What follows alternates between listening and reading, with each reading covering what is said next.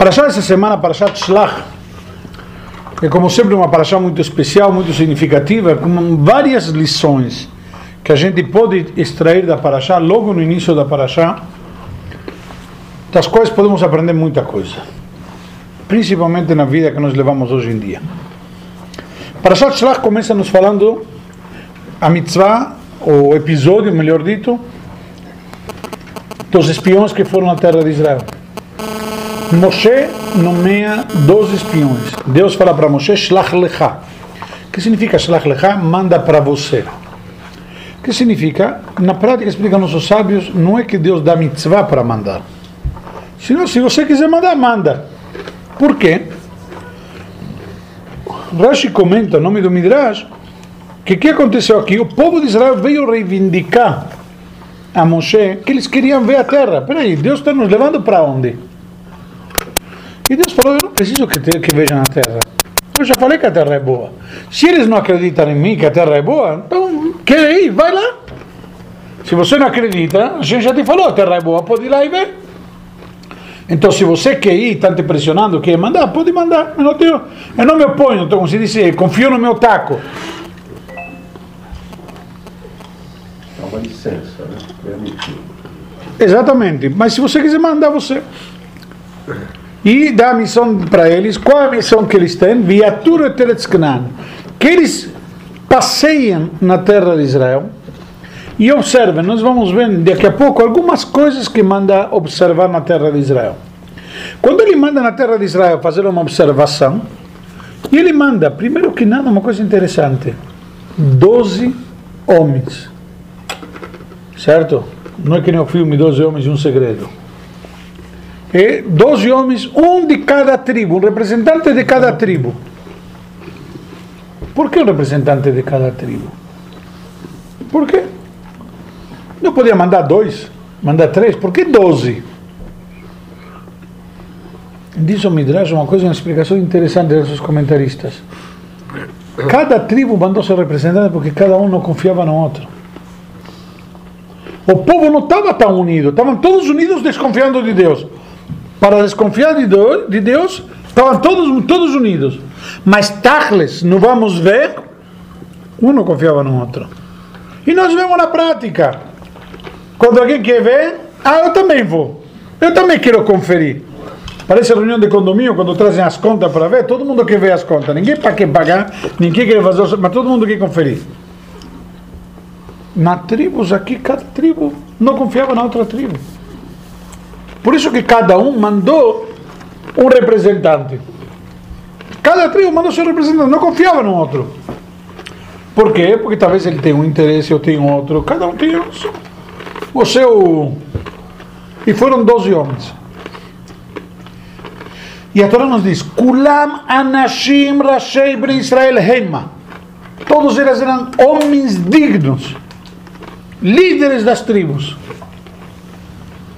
homens dignos e depois voltam deles e falam mal da terra de Israel. Nós já conhecemos o episódio, podemos de alguma forma confrontar o que vamos lendo. Porque, diz, naquela hora eram dignos. Se depois se estragaram, quando se estragam depois, não estraga o que aconteceu antes. Se uma pessoa, num determinado momento, ele era uma pessoa honesta e teve uma atitude digna, ah, mas depois estragou, já estraga tudo. Não, não vamos estragar o que. Ninguém apaga o que ele fez. Uma coisa interessante. Tem a famosa história do Barão de Rothschild, conhecida que numa oportunidade eh, o Kaiser chamou ele e pediu para ele um relatório que tinha falado que ele não era fiel para o Kaiser. E pediu um relatório de todos os bens que ele possuía. E aí ele fez um relatório de quanto que ele possuía. Aí o Kaiser chamou e falou: Ah, me falaram que você não era fiel comigo. Aqui está faltando aquela casa que eu te dei, está faltando aquele barco que eu te dei, está te faltando aquele, aquele que lá que eu sei que você tem. Você está me sonegando. Estou confirmando que você não, é, não, não me declara tudo. É ok. A coisa vai em frente. De repente, passa um tempinho. Quando vai um dia visitá-lo, diz: Mas me diga uma coisa, perguntou Kaiser para ele. Por que, que você não foi honesto comigo? Por que não me falou a verdade? Como que não te falei a verdade? Sim. Você me sonegou isto, me sonegou aquilo. No teu relatório não constavam estes bens. Falou, eu declarei na lista os bens que eu dei de tzedakah. Eu declarei aquilo que eu já dei. Isto de aqui ninguém pode me tirar. Tudo que eu tenho aqui na terra, você tomou de mim, confiscou. Eu tenho hoje, amanhã não tenho. Aquilo que eu dei, isso realmente ninguém tira de mim. Aqui a Torá nos diz, naquele momento eles serão ksherim. Ah, depois se estragaram. Não interessa. Mas ainda a recíproca é verdadeira. Uma pessoa que não era boa no momento e ele faz techuvá, ele conserta tudo de aí em diante. Na hora que ele faz chuva, ele conserta, acabou. Ah, mas semana passada ele não prestava, ano, ano passado ele não prestava, sei lá o quê. Hoje ele presta, acabou, não interessa. É assim que funciona. O, o, portu, no português tem uma frase muito sábia que diz: O passado me condena, o presente me redime. No judaísmo, uma vez que tem um presente que te redime, se apaga o passado. Não, melhor que a maçonaria. Mas no judaísmo também não é assim. É assim na, No livro. no livro. Não, no judaísmo. Mas na prática Não não, é. Não, Não no judeu. Não, não, não, não, não, peraí, peraí. Na prática também é. Se você vai num Beidin. Agora, se você me dizer os judeus, não sou o judaísmo. Não, não é a mesma coisa. A Torá veio de Hashem.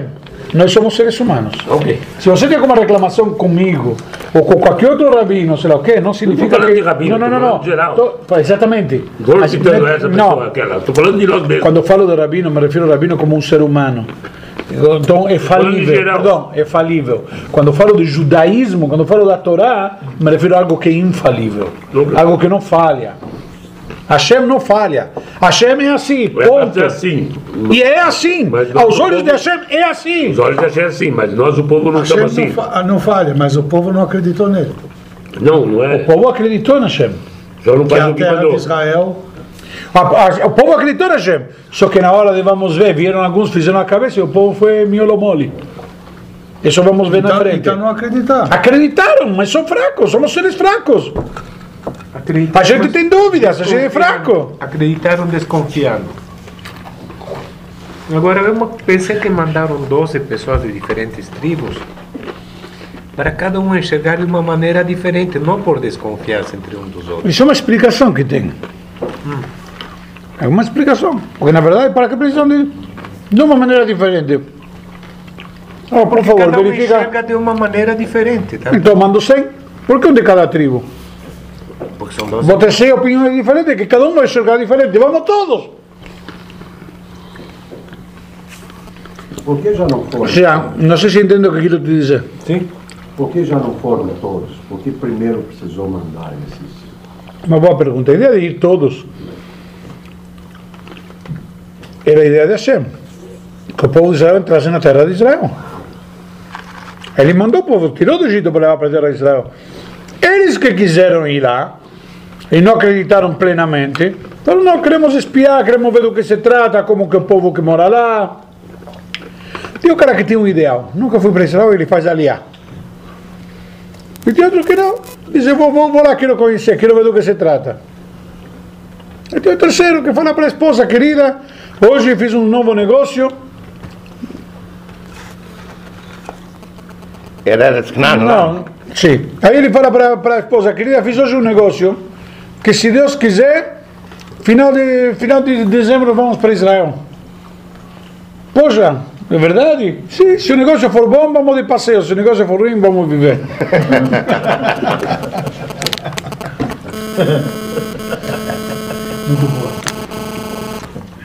Na prática, voltando ao assunto,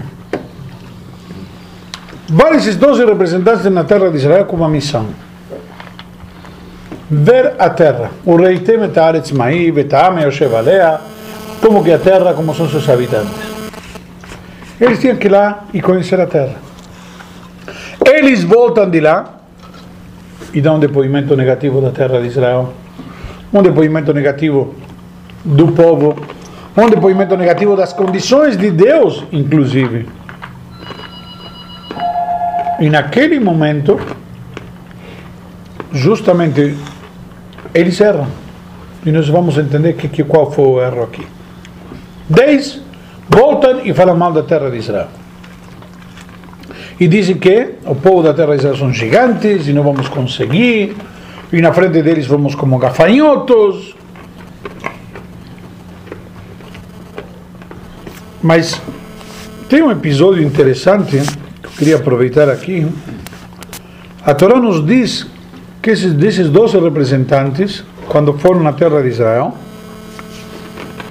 eles deveriam visitar a terra de Israel e observar atentamente. Se é uma cidade cercada, se o pessoal mora em cidades abertas ou cercadas por muralha, qual a diferença entre cidade com muralha ou não? Não, uma cidade muralhada significa que um povo que está com medo precisa de proteção. Não, não, é questão.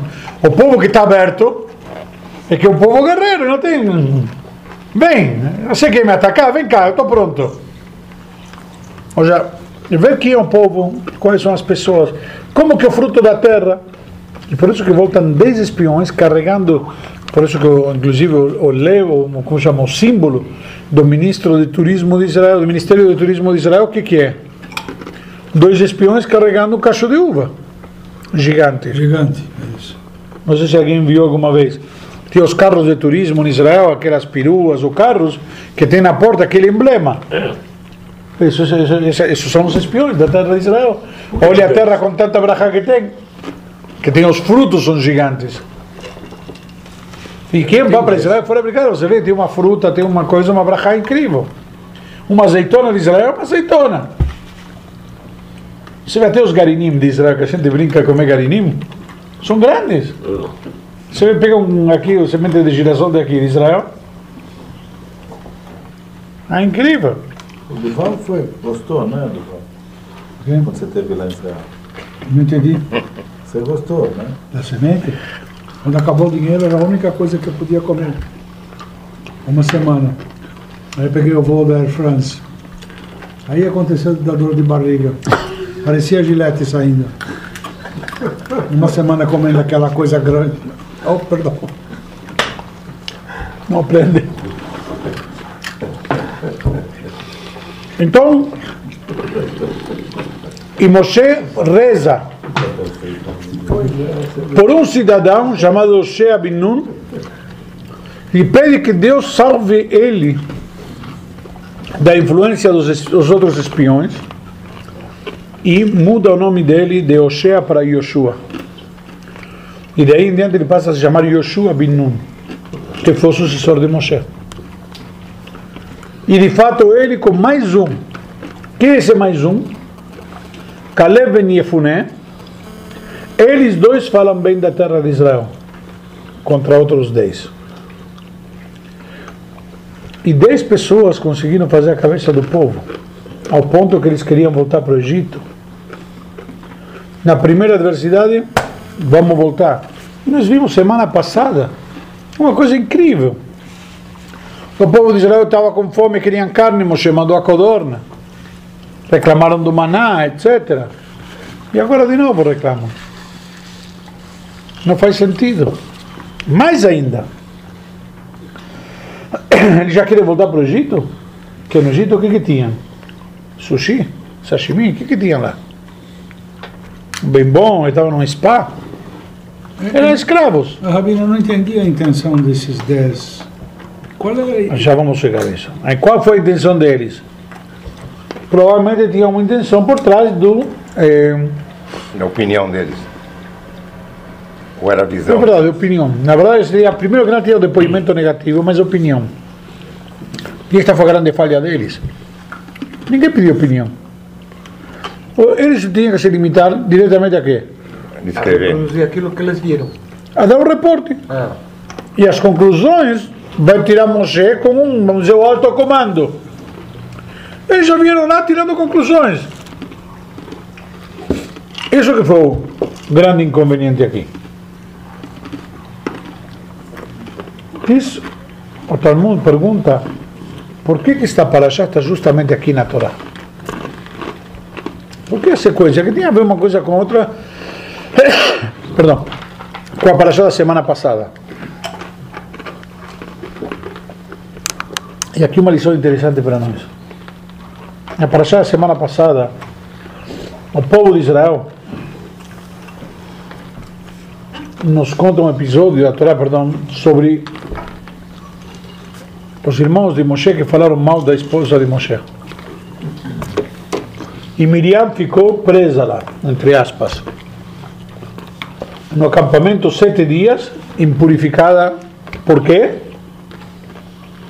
Falou mal de Miriam, de Tzipporá, esposa de Moshe. Como a Torá diz, Kisha Kushit Lakach, porque ele pegou uma mulher negra. Ela falou mal da esposa de Moshe, com já de onde que veio, sei lá o quê. E foi punida. E aqui vem 10 pessoas e falam mal da terra de Israel. Não aprenderam que não se deve falar mal. Então tem alguns que querem dizer, peraí, ela falou mal da esposa de Moshe, estamos falando mal da terra de Israel. É diferente.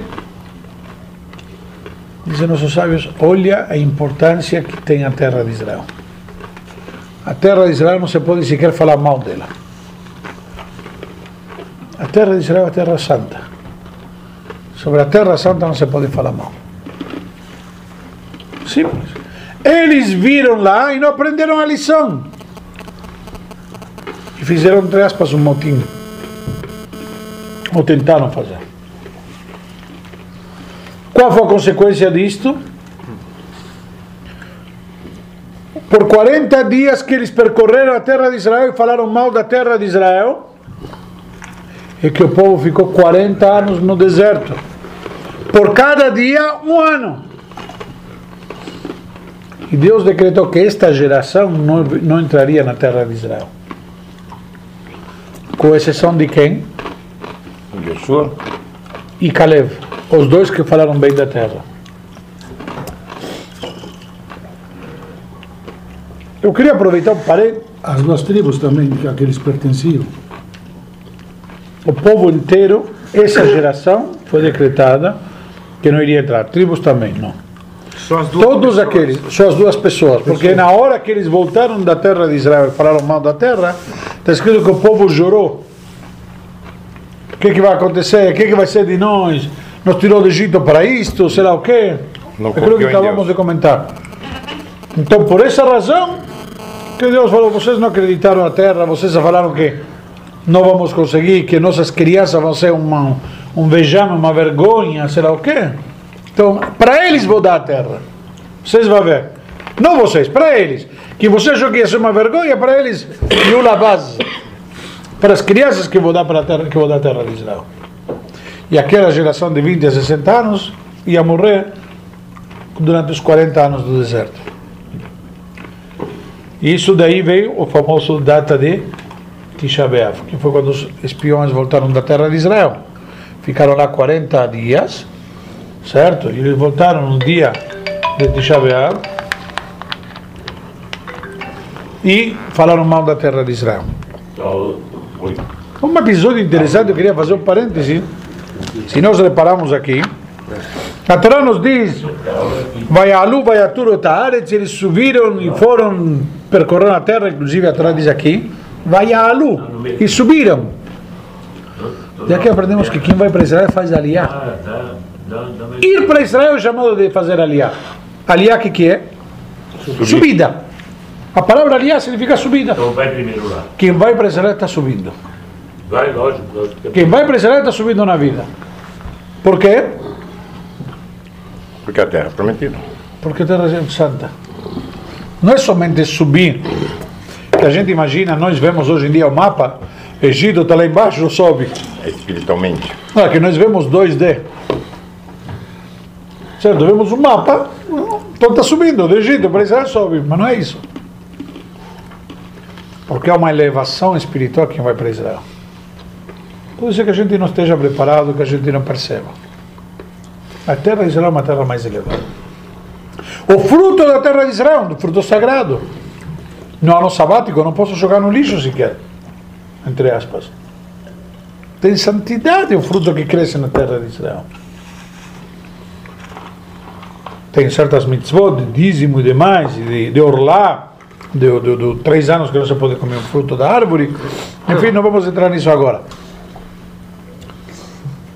mas vemos que subi, se sobe quando se vai na terra de Israel. E diz aqui o Pasuk que eles subiram e percorreram a terra desde o deserto de Tzin até Lebo Hamad, e eles subiram pelo Negev, pelo, para, para a parte sul, e diz, e Vayavô de Hebron. Vayalu Negev, Vayavô de Hebron. Subiram pelo Negev, que seria pelo sul, e veio a Hebron. Estava em plural, vão passar para singular. Se subiram porque veio, o Midrash traz várias explicações. Uma explicação diz se veio para Hebron, e como Rashi menciona, se refere a quem? A Caleb. Caleb veio rezar no túmulo dos patriarcas. Para quê? Diz o Midrash. Para ele ter as forças suficientes de poder fazer a coisa como corresponde e pedir para os patriarcas a força, brahá, para não ser tentado e não sucumbir à influência dos outros espiões que queriam falar mal da terra. o que nas práticas nos leva a pensar um pouquinho que já no caminho já, já, começou a haver um zoom zoom de que eles não estavam muito afim de falar bem da terra de Israel. Certo? Senão por que, que ele vai rezar lá? Por que Moshe reza por Yoshua somente? Então, por que Moshe reza por Yoshua somente? Se entende. Era seu, era seu, como chama? Seu protegido. Yoshua era aquele que estava do lado de Moshe o tempo inteiro. Nalo e Amish Mitohaoel, como diz o versículo, era o jovem que não saía do lado da tenda de Moshe. Fiel escudeiro. Então, ótimo. Entendemos aqui a, a, a figura de Yoshua. E por que Moshe rezou por ele? Mas Caleb vem rezar no túmulo dos patriarcas. Por quê? Porque ele sentiu um zum zum. Dizem nossos sábios de aqui. Por, mas por que veio no túmulo dos patriarcas que estão enterrados em Hebron? Não sei se daqui alguém já foi para Hebron. Vale a pena ir. Lá está enterrado Abraham, Isaac e Yaakov, junto com suas respectivas esposas, Sarah, Rivka e Leá. E mais ainda, diz o Midrash, por que, que Abraão fez questão de enterrar Sarah lá? Porque lá estavam enterrados Adão e Eva. Então, olha aqui, entre aspas, cemitério sagrado. E isso era Hebron. Caleb veio até Hebron, inclusive depois, a Torá nos diz, e no livro de Josué, foi dado para ele como recompensa, ele se assentou em Hebron. A, parte, a porção de Hebron foi dada para a tribo dele como recompensa. Porque ele valorizou isto tanto. Mas qual é a mensagem que eu quero trazer aqui? Um parênteses. Ele foi rezar no túmulo de um tzadik. Quando você está com um problema, você precisa de alguma coisa, uma adversidade, e no túmulo do tzadik para rezar. Ele já foi no oil. Caleb, na Torá. Ele viu que estava uma adversidade. Ele ia ter que enfrentar na época todo mundo. Um dez espiões que representavam todo o povo praticamente, absoluta maioria. E ele diz, simples. Como vou conseguir? Não diz não vou conseguir. Vou lá rezar no túmulo. Daí nós aprendemos que existe um conceito de rezar nos túmulos dos tzadikim. Inclusive na Halachá está trazido o conceito de na véspera de Rosh Hashanah a pessoa ir no túmulo do tzadik para rezar entre Rosh Hashanah e Yom Kippur antes para fazer techuvá e despertar techuvá por ele e tudo mais e a pessoa que se não tem um grande tzadik vai no mais tzadik da sua cidade vai no túmulo. na véspera de Rosh Hashanah ou Yom Kippur, entre Rosh Hashanah e Yom Kippur, e rezar para ele interceder por você, inclusive. Não é que você está rezando a ele. Isso não pode, isso é idolatria, isso é, isso é proibido pela Torá. Doresh Lameitim. Não, não é macumba, não é espiritismo, nada. Aqui estamos pedindo para alguém que tenha mais méritos que nós. E agora está mais próximo de Hashem para interceder por nós. Inclusive, o, como chama, tradicionalmente, para aqueles que, fazemos isso, se costuma, há um tipo de, como chama, de, de, de, de expressão, de abertura, que é Ana, Leo, Ana Leorer, por favor, despertar. Não é que estou pedindo para ele, estou pedindo para ele despertar já, para ele interceder por mim, para minha família, etc. e tal, para me chamar da gente e demais. Então, isto é um detalhe importante que vemos aqui que Caleb ele vai lá. Por isso que a Torá diz em singular, e ele que foi lá, e assim traz o Midrash. E vemos de fato que era Caleb, a Torá não diz que era Caleb, Rashi diz que era Caleb, mas Rashi se baseia, aprendeu no Midrash, certo? Eu fui procurar no Midrash depois que Rashi viu. Ele viu antes de mim. Eu não sou original. E lá no, no Midrash encontrou esta explicação. Tem uma outra explicação que diz quem que foi lá em, em Hebron foi próprio Hashem, Deus. Para que que foi para Hebron Deus? Para quê? Para entregar. Para avisar, estou trazendo a Israel de volta para casa. Quando Deus tirou a Israel da terra de Israel, ele ficou, prometeu para Abraão, já na terra, antipas, se, se alguém lembra, na época de Abraão, no Brit Ben Avetarim, no pacto que ele fez com Abraão, ele já prometeu que ele prometeu que sua descendência seria escrava numa terra estranha e seriam oprimidos durante 400 anos. Viajarechem Yetzub El Gadol e depois vão sair com grandes riquezas e vou trazê-los de volta para casa. Ele está dizendo, Abraão, estou trazendo os teus filhos, né? Estou pagando a minha conta. O nosso acordo está quite. Coisa interessante. Achei bem. Então, inclusive daqui se aprende, trazem nossos sábios, quando você faz algo bom para alguém também, vai avisar ele. Avisa, olha, eu estou te, tô te fazendo. Dá uma satisfação. Não deixa a pessoa pensar que ainda não está acontecendo. Deus precisava avisar Abraão? Não. Talvez Abraão já estava lá em cima, estava vendo. Assim diz o Midrash. Essa proposta é mais lógica, porque quando você fala em uma pessoa, já que dois entraram para Israel, por que, que só um vai rezar? Porque o outro já... Muito boa pergunta. Porque o outro já tinha de Moshe. Não precisava. Ele tinha abrahado tzadik. Nada mais do que Moshe. Final da semana passada, boa pergunta. Semana, final da semana passada nós limos que Moshe era o grande homem, o homem mais humilde da face da terra, que Deus testemunha isto. Deus diz, Bechol beitine emanu. Ele é confiável, parte da minha casa. Então, quando Moshe deu brachá para Yoshua e rezou por ele e trocou o nome dele de Yoshua para Yoshua, e a letra Yud veio de Sará, etc. Não vamos agora nos entrar nisso. O que, que nós aprendemos aqui? Literalmente. Caleb precisava ir lá rezar. E, ah, Yoshua não precisava? Yoshua não precisava. Yoshua já tinha brachá. Quando você tem uma brachá de um tzadik, você sente. Daí. Tá lá, já estou ligado. Sabe, com todo respeito, doutores aqui presentes, você vai aplicar a vazira, você se sente imunizado, se sente mais confiável. Certo? Ele já estava vacinado. Não precisava de nada. Tinha abrahado o tzadik.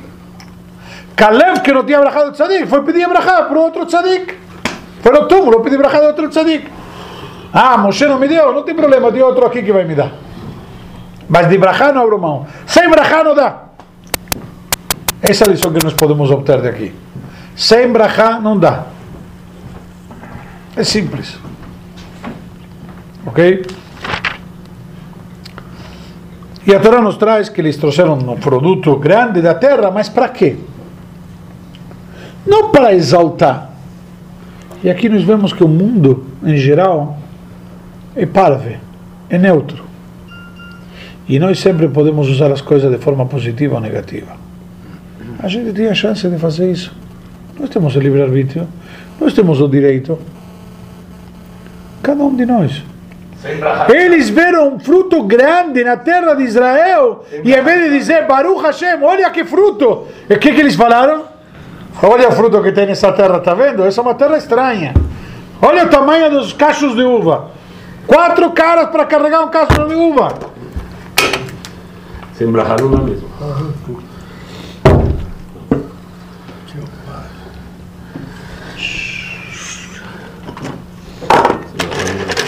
Aprenda a se controlar.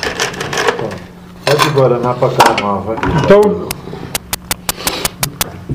o que que Torá também nos conta? Eles vieram, falaram mal da terra de Israel, do fruto da terra de Israel, dos habitantes da terra de Israel, e o povo entra em pânico. O que que acontece naquele momento? Caleb ben Yefuné, ele vem e diz, ah, só isso fez Moshe Rabbeinu. O que que todo mundo imaginou?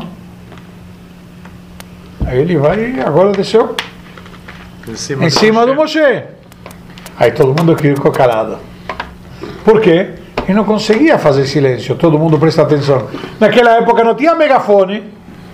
Estava no meio do deserto, estavam os berros lá. E o cara está todo mundo numa, num, num motim. Só que eles pensaram que Caleb estava da turma, da galera. Aí o que, que fizeram? O que, que fez Caleb? Só isso Moshe fez. Por isso que diz a Torá: Vayas Caleb etam el Moshe. Ou seja, agitou Caleb, o povo, hacia Moshe, até Moshe, frente a Moshe. Aí nesse momento todo mundo, opa, o que, que ele vai dizer? Inclusive, dizem nossos sábios, aprendemos daqui, quando você fala uma frase, o que conta, tachles, o que fala no final. Isso que fica. Ah, só isso Moshe fez. Moshe também nos fez de, o maná, nos trouxe o maná, nos tirou do Egito, nos atravessou o mar, tudo. Aí foram todas as coisas positivas de Moshe. Então podemos confiar em Moshe. Ele merece nosso voto de confiança. E vamos em frente na terra de Israel, que vamos conseguir. Certo? Mas na prática,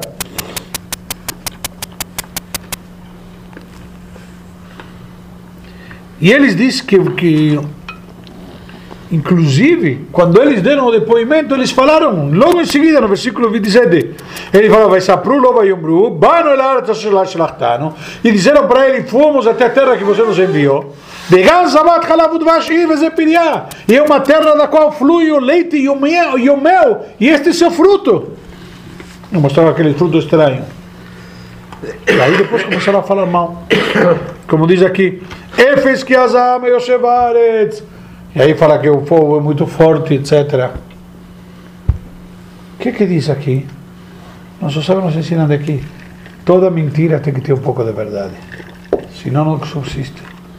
Prova tá que mesmo eles querendo falar mal da terra, mesmo querendo ir contra a Moshe, mesmo querendo virar panela, como a gente diz, o que, que eles fizeram? Tiveram que falar um pouco bem. É uma terra da qual flui o leite e o mel. Disse nosso sábio, isso é um segredo. Você quer mentir? Fala um pouco de verdade junto. Mentira completa não dá. Se você só mentir de cabo a rabo, fica na cara. Vai se estrepar, com certeza.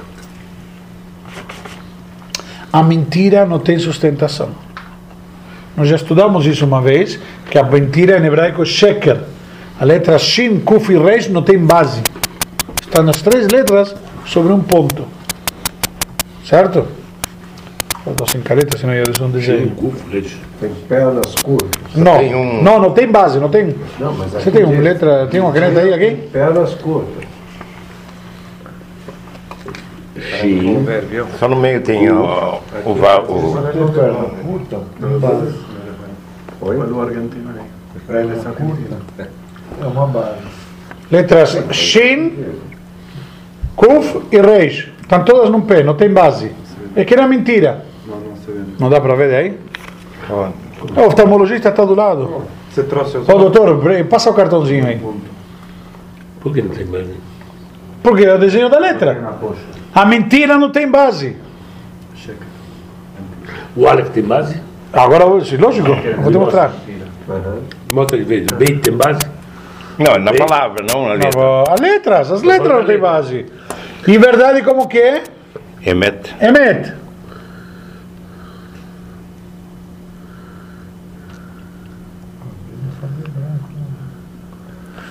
Tá O Aleph tem base em dois pés. O Mem tem uma base com pé e o Taf tem uma base com pé. Ah, entendi, agora entendi a base que você está falando. Certo? A mentira não tem base, a verdade tem base. Então toda mentira tem que ter um pouco de base. Equilíbrio. Não, a outra fica se equilibrando num pé. Exato, agora Não tem é sustentação. Não tem sustentação. Não tem sustentação. É. Está num pé. Está num pé só. Mais ainda,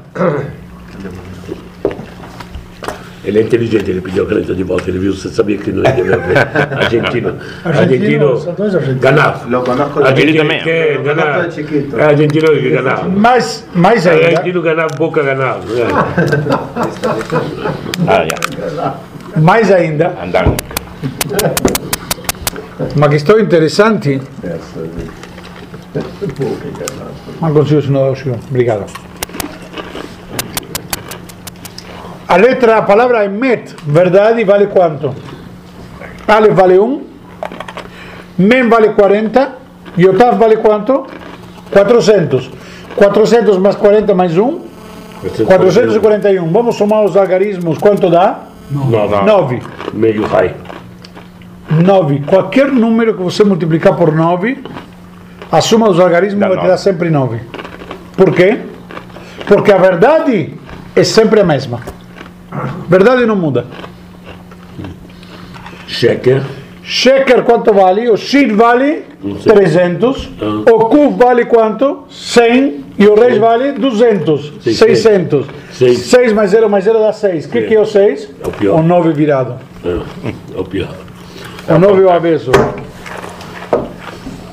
O 9 é o avesso. Sabe mucho. Mais ainda, mais ainda, no alfabeto hebraico, o que, que é Emet? São as letras Aleph, Mem e Tav. Aleph. Mem e Tav. Quais são as letras Aleph, Mem e Tav? É a primeira. A primeira, a do meio e ao final. A verdade é sempre constante a mesma, desde o início até o fim. Não pode mudar, não pode alterar. Sheker, Shin, Kuf e Reis estão alteradas a sequência. São as- praticamente as últimas três letras, que vêm, na verdade, no, no alfabeto hebraico são Kuf, Reis, Shin. Mas aqui está Shin, Kuf. Está alterado. Isso é mentira, quando você altera os fatos, quando você altera a sequência das coisas. Inteligente.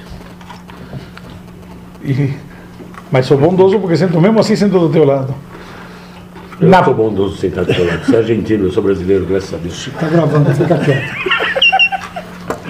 Na prática nós vemos aqui, nós vemos aqui simplesmente como a verdade é constante e a mentira não adianta. Mas os espiões, mesmo assim, quando quiseram virar a casaca contra Moshe, tiveram que utilizar um pouco de verdade. Não podia ser mentira pura. Tem que ter um pouco de verdade. Se você vai mentir por completo, não adianta. É simples. Não que estou dando um shiur de como mentir, mas que não adianta mentir. Mas, Rabino, eu não entendi até agora essa intenção de mentir. Não, eu expliquei como. eh, Peraí, eu não cheguei aí. Falei, vou explicar, calma. com isso?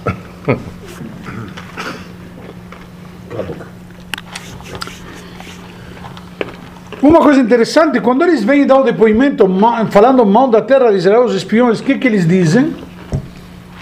Não vamos conseguir entrar na terra de Israel, diz o quê? Que Hazaku mimenu, porque eles são mais fortes que nós. Dizem nossos sábios o que está escrito no Midrash aqui, quando fala que eles são gigantes e tudo mais. É óbvio que são mais fortes que nós. Nós não estamos preparados para a guerra, nós saímos da terra do, Egito, somos escravos eh, recém-libertados, não temos nenhum treinamento, e isso ainda são gigantes. Diz o Midrash, alti cremi menu e la mimeno. Que não é que são mais fortes que nós, são mais fortes que ele.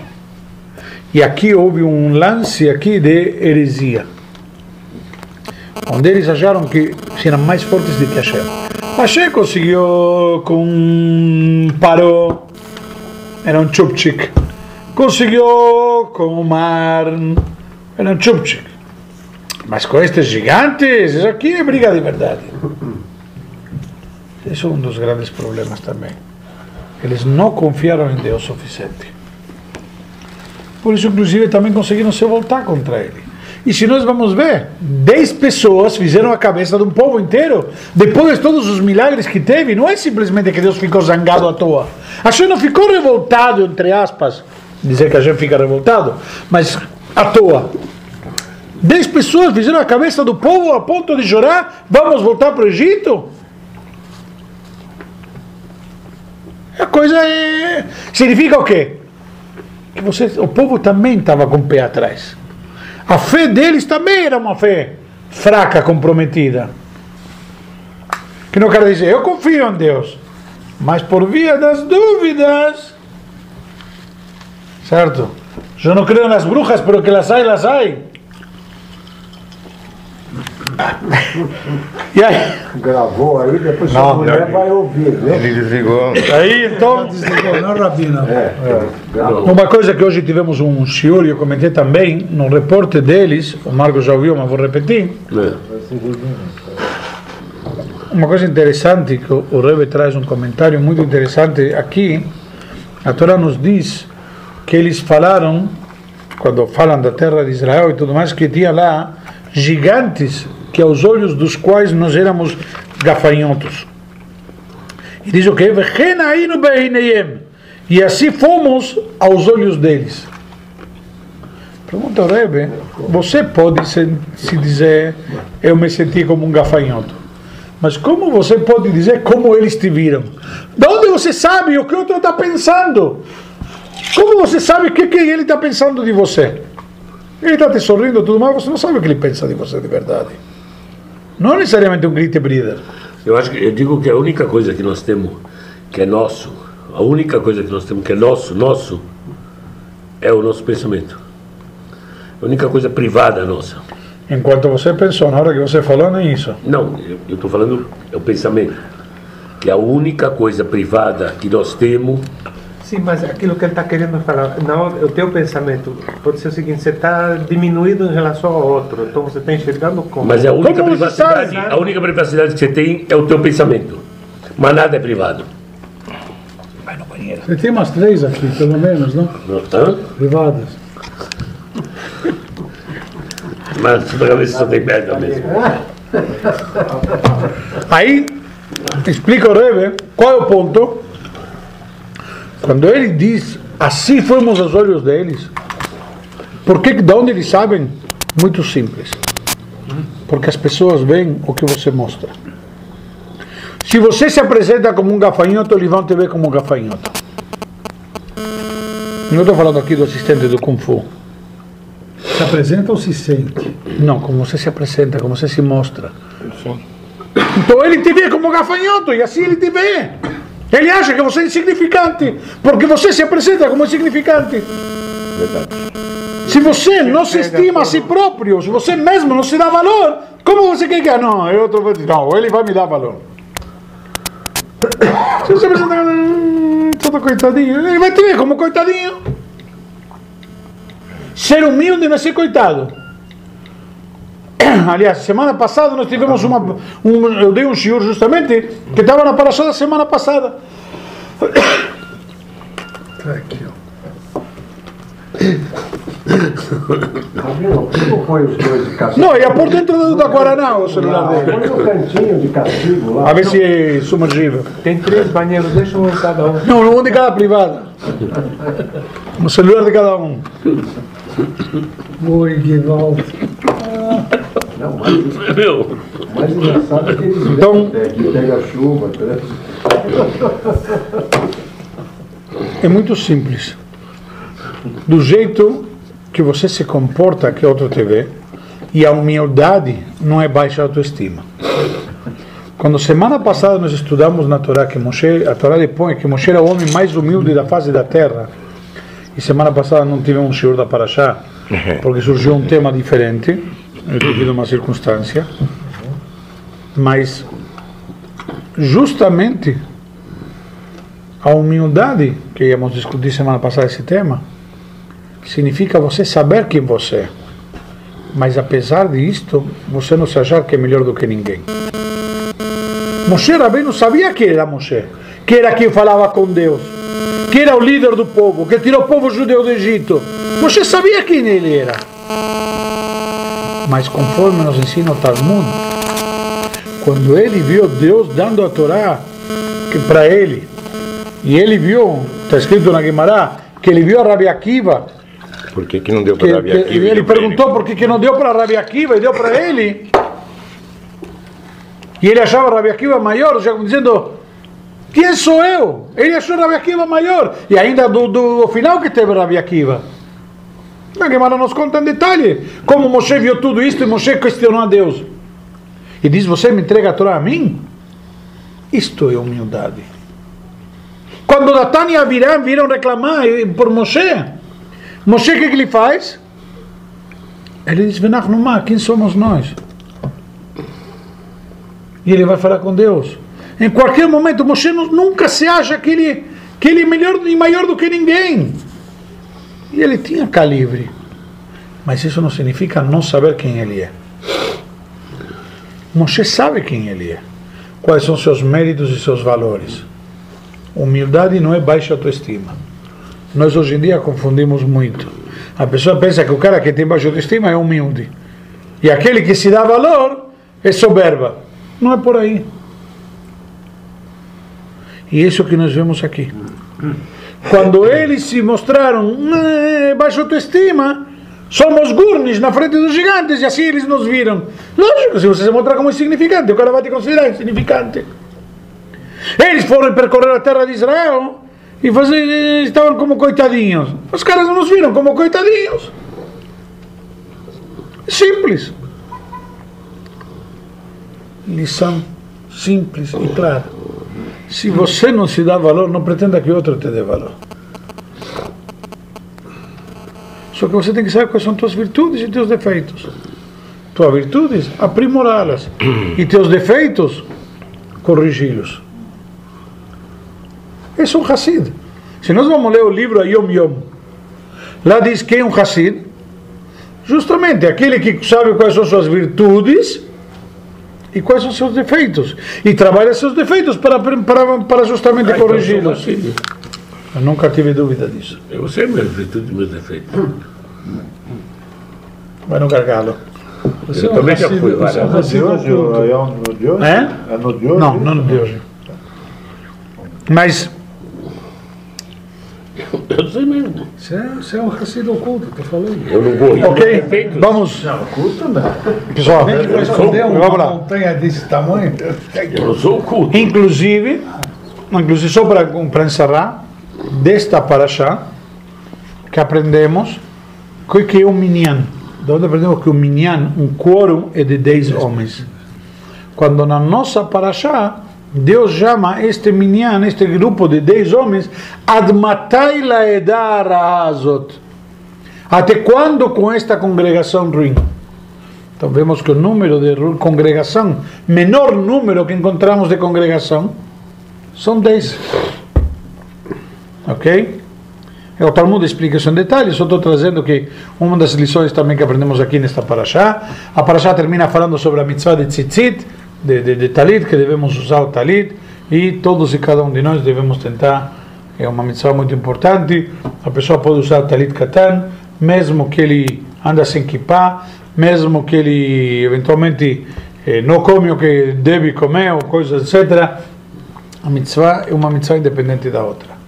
E o tzitzit é um valor muito importante, porque o tzitzit é uma mitzvah que envolve o Yehudi. O tzitzit é uma mitzvah que nos lembra de toda a Torá. E em muitos momentos, como a gente Torá nos diz, você vai estar com o tzitzit, o rei temoto, os hartemet com mitzvot Hashem. Você vê o tzitzit e você lembra. Se você está vestindo o tzitzit e vai num lugar impróprio, de repente você vê o tzitzit, o tzitzit vai se lembrar, puxa, eu devo ter uma conduta um pouco mais digna porque estou vestindo o tzitzit. aí, né? O tzitzit te faz lembrar. Te segura, não precisa se confessar, é só lá vino no padre. Então, aí, então a mitzvah, a mitzvah de tzitzit é uma mitzvah importante e vale a pena a gente de vez em quando verificar o talit, que a gente sem perceber o talit, muitas vezes os fios prendem em algum lugar e o talit pode ficar no kasher, então para cumprir a mitzvah devidamente é bom de vez em quando aproveitar e verificar se o talit, o, o tzitzit estão kasher.